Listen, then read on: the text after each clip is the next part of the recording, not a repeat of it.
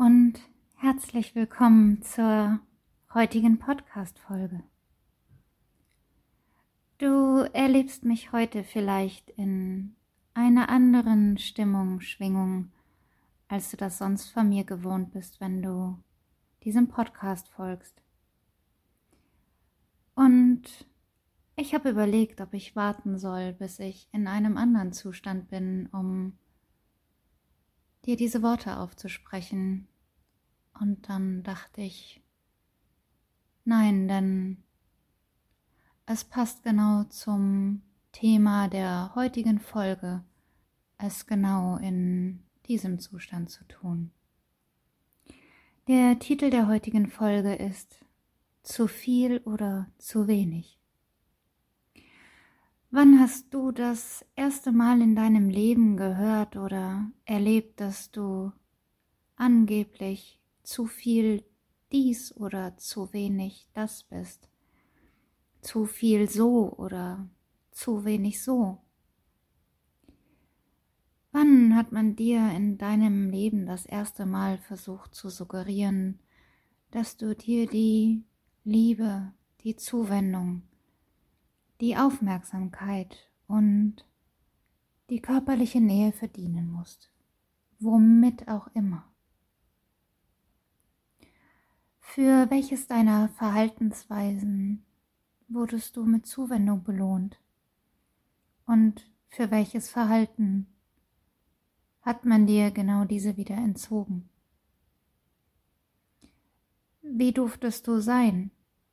Was hat man dir gesagt und beigebracht, was und wie du okay bist und wie eben auch nicht. Wann hat man das erste Mal versucht, dir zu erzählen, dir zu verkaufen, dass du dafür verantwortlich bist, wie es jemand anderem in seinem Leben oder mit dir geht,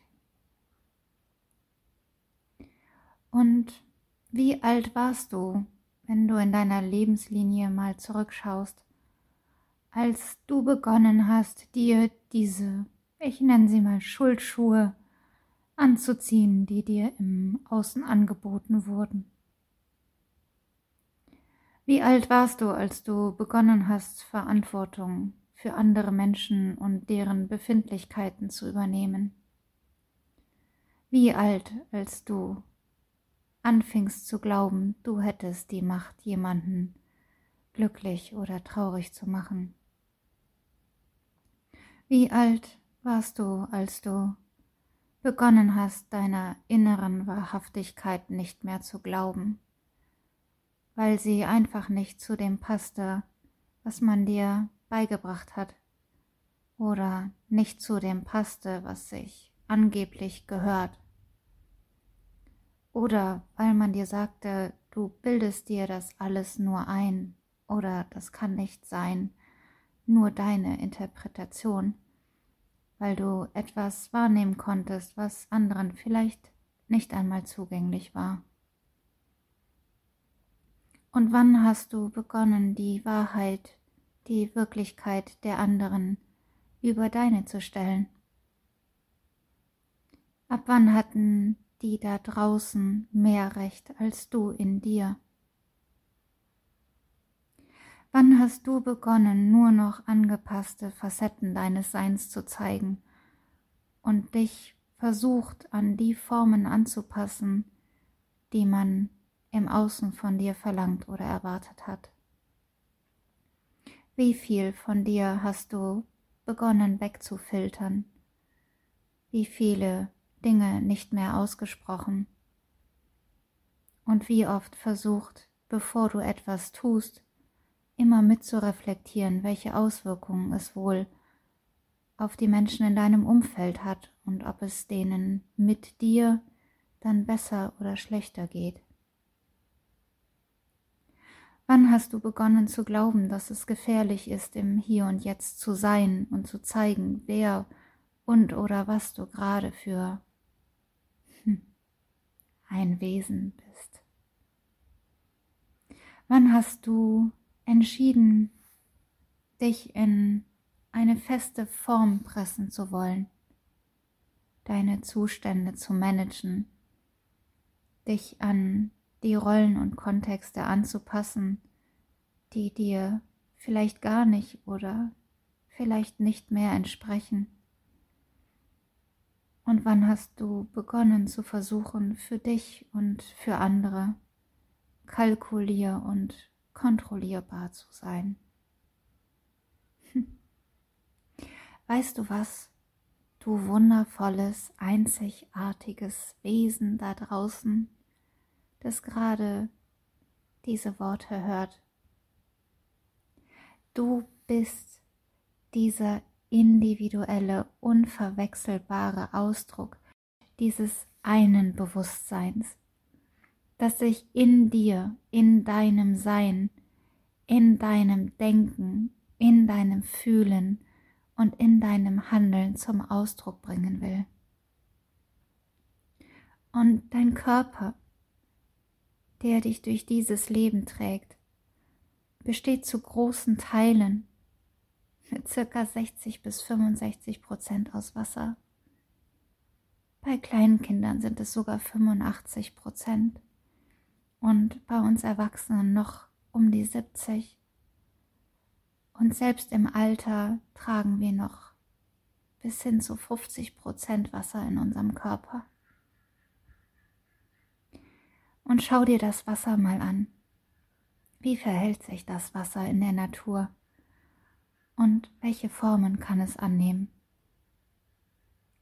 Es gibt es in flüssiger Form, in Form von Dampf und auch hart als Eis, wenn es gefroren ist.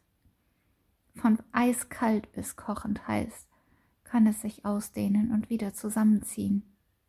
Je nachdem, in was für einem Gefäß es in welcher Temperatur vorhanden ist, kann verdammt viel Druck entstehen, der auf den Kessel drückt und es kann auch mal ordentlich überschäumen, je nachdem, was noch hineingegeben wird.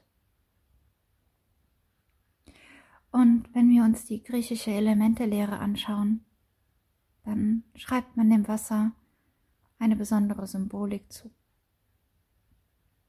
Wenn Wasser fließt, wählt es den Weg des geringsten Widerstands und doch durchdringt es alles. Es sucht sich immer und überall seinen Weg und formt die Welt im Laufe der Zeit.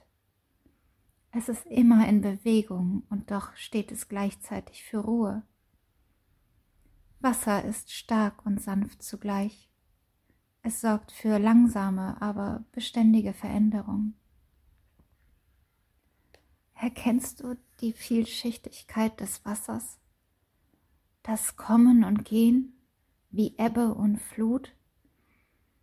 Mal wild tosend, alles überschwemmend und dann fast wieder regungslos, alles ganz sanft, umschmeichelnd.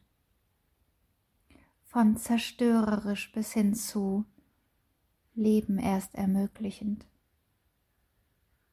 Und all das trägst du zu so viel Prozent in dir.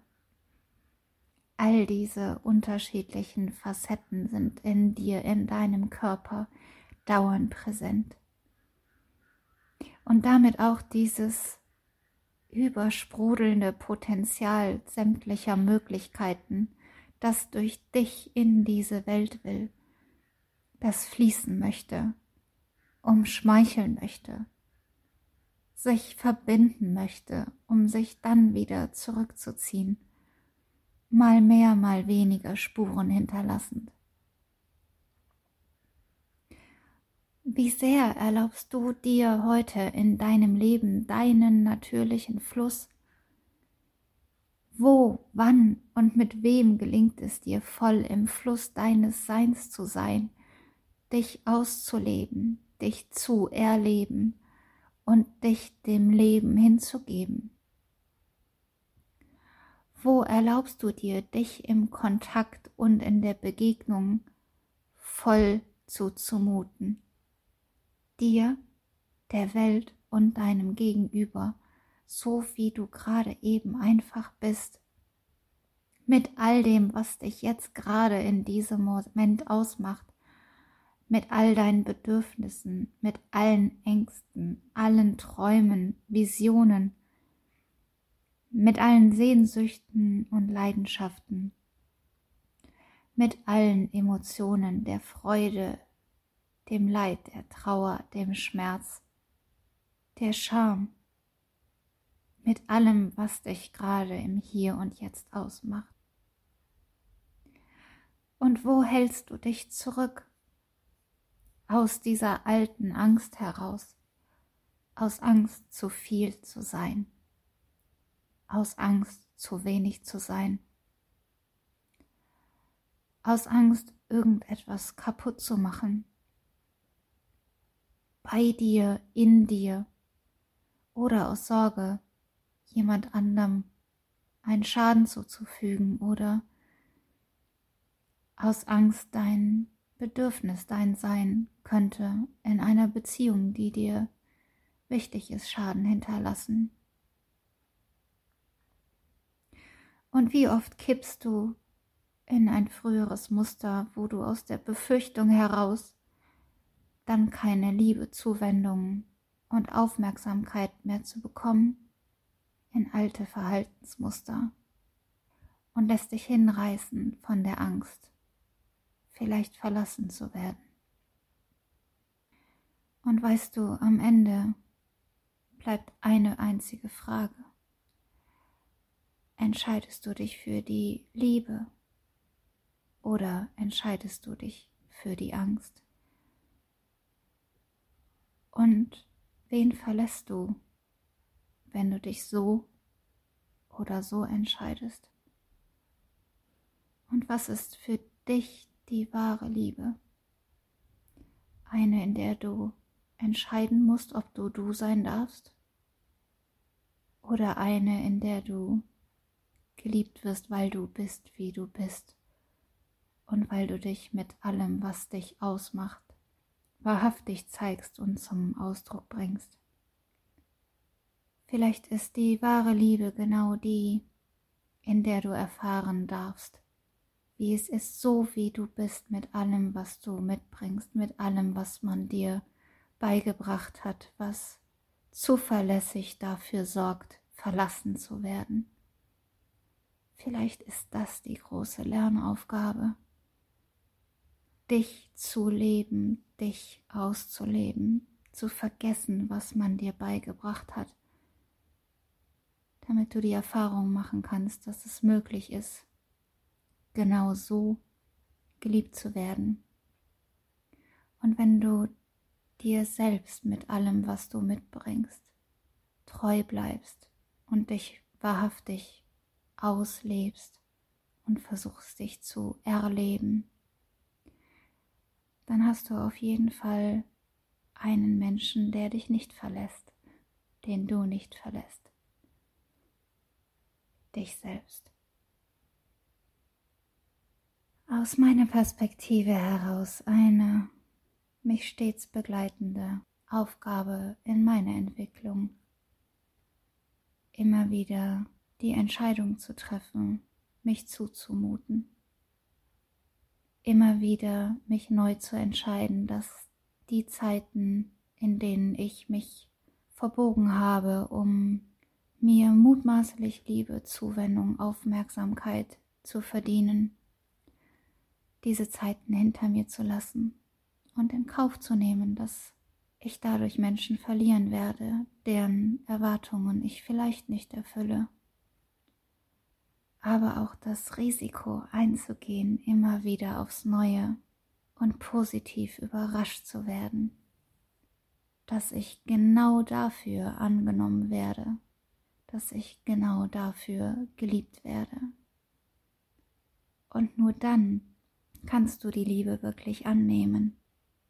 Denn wenn du vorgibst, jemand zu sein, der du nicht bist oder nur ein Teil von dir mit einbringst, wie willst du dich geliebt fühlen, wenn du eigentlich dich nicht zeigst? Also willst du dich geliebt fühlen, kommst du wohl nicht drumherum, dich zu zeigen, mit allem, was dazugehört.